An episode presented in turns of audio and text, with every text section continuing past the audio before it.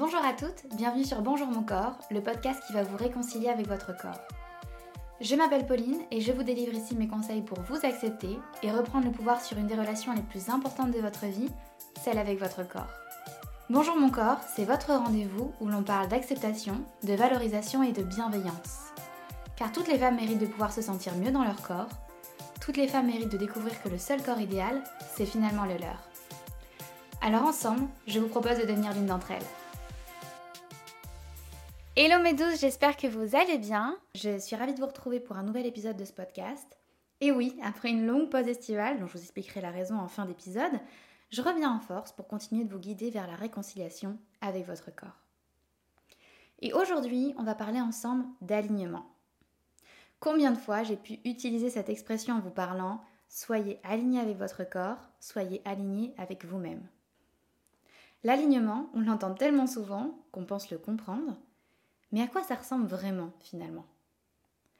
Je pense sincèrement que se sentir aligné avec soi-même peut prendre une forme différente d'une personne à une autre. Si nos corps sont différents, nous le sommes tout autant, alors pourquoi il n'y aurait qu'une seule et même réponse à apporter? Se sentir bien dans ses baskets, se sentir en accord avec soi-même, se sentir à sa place, mener une vie sereine? Peut-être que pour vous, ça prendrait encore une autre forme, une autre définition. Et je vous invite vraiment à vous poser la question, là tout de suite maintenant. Qu'est-ce que ça représenterait pour vous de vous sentir aligné avec vous-même, aligné avec votre corps? Comment est-ce que ça pourrait se manifester chez vous? Est-ce que c'est par exemple de vous réveiller chaque matin en ayant le sentiment d'être à votre place? Est-ce que c'est de vous sentir plus confiante dans vos décisions au quotidien? Ou est-ce que c'est vous montrer vulnérable face aux autres? Bah oui, moi clairement, c'est ça être vulnérable et l'accepter. Parce qu'en étant vulnérable, j'ai découvert davantage de confiance, d'empathie, de créativité et de liberté. Être vulnérable, ça a été pour moi une porte ouverte aux autres sur la personne que je suis réellement. Et ça fait peur. C'est même terrifiant quand pendant des années, je me suis cachée derrière mes complexes, derrière des stratégies pour masquer qui j'étais réellement et ce que je ressentais. Alors là, je me suis sentie un petit peu complètement mise à nu. Parce que oui, être vulnérable, c'est savoir être honnête et transparente avec les autres, même si ça ne nous plaît pas vraiment, mais alors vraiment pas. Mais si j'apprends toujours à le faire, je sais que je me sens alignée une fois que j'ai su exposer ce que je ressentais vraiment aux autres. Et en quoi ça pourrait avoir un rapport avec le corps finalement? Parce que oui, je vous rassure, il y a toujours un rapport avec notre relation au corps. Bah, détester mon corps, ironiquement, ça a été un de mes plus gros complexes.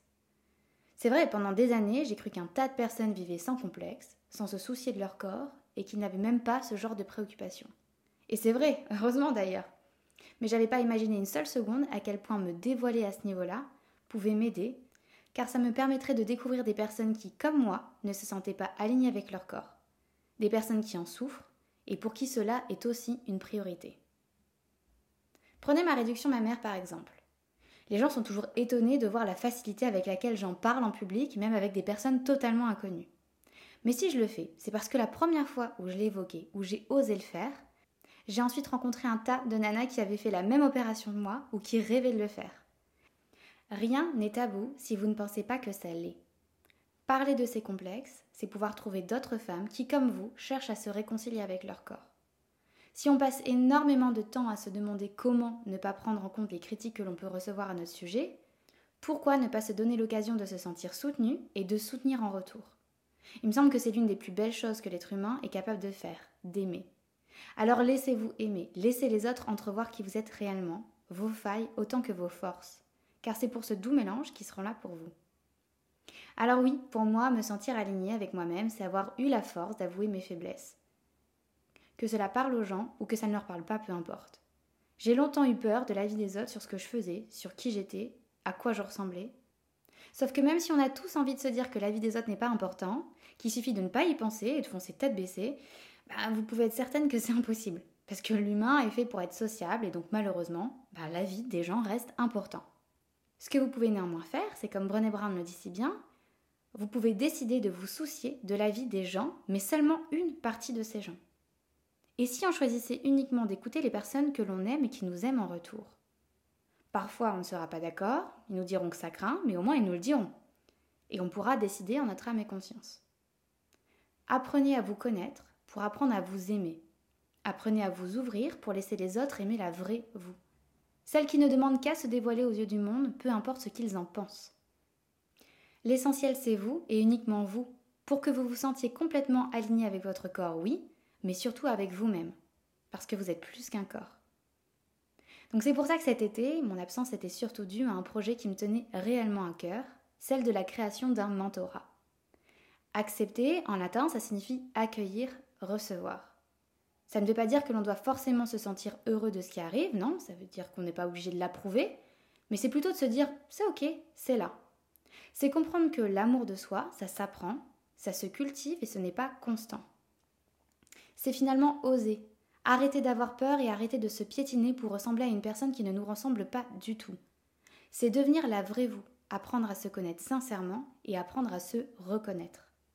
C'est comprendre que nous ne sommes pas des princesses, persuadées que leur bonheur dépend de leur beauté et de leur niveau d'attractivité physique, non. C'est reconnaître que nous sommes plus qu'un corps, que notre personnalité nous définit nous et notre charme, que notre beauté va bien au-delà que le chiffre affiché sur notre balance, parce que nous ne sommes pas un accessoire de beauté. Le mentorat, c'est donc un coaching personnalisé où nous aborderons pas à pas votre rapport au corps. On reviendra ensemble sur différentes étapes de la création de votre expérience corporelle, mais aussi de la personne que vous êtes au fond de vous-même. Mon rôle sera de vous guider, de vous accompagner, mais aussi de construire une feuille de route vers ce chemin vers la réconciliation. Parce que parfois, on peut se sentir perdu et seul face à ses complexes, face à son mal-être. Le but étant donc de vous sentir enfin entouré, comprise, écoutée et guidée. Pour que vous n'ayez plus à vous juger, à ne pas vous sentir légitime de ne pas aimer votre corps ou de ne pas vous aimer, mais plutôt pour que vous puissiez vous construire un rapport au corps plus serein, plus sain et plus apaisé. L'objectif principal du mentorat, c'est d'apprendre à vous réconcilier avec votre corps, à mettre en pratique l'acceptation, à comprendre la manière dont vous fonctionnez et dont vous pensez votre rapport au corps. Mais c'est surtout d'apprendre à vous connaître réellement, parce que c'est le chemin qui vous permettra de vous aimer sincèrement tel que vous êtes. Donc j'ai le plaisir de vous annoncer que les inscriptions sont officiellement lancées, donc sur le site de bonjourmoncorps.com.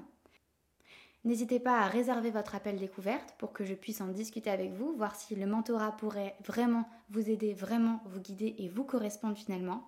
En tout cas, moi j'ai hâte de vous découvrir là-bas. Je reste bien évidemment toujours disponible par message privé sur Instagram ou par mail pour toute question. En attendant, prenez soin de vous et j'ai hâte de démarrer cette nouvelle aventure avec vous. N'oubliez pas, soyez indulgente envers vous-même. Parlez-vous comme si vous parleriez à votre petite sœur, à votre meilleure amie, à votre mère. Soyez votre plus grand soutien. Merci à vous d'avoir écouté cet épisode jusqu'au bout. Si ce message fait écho en vous, n'hésitez pas à le partager à une de vos amies, peut-être que ça lui fera le même effet.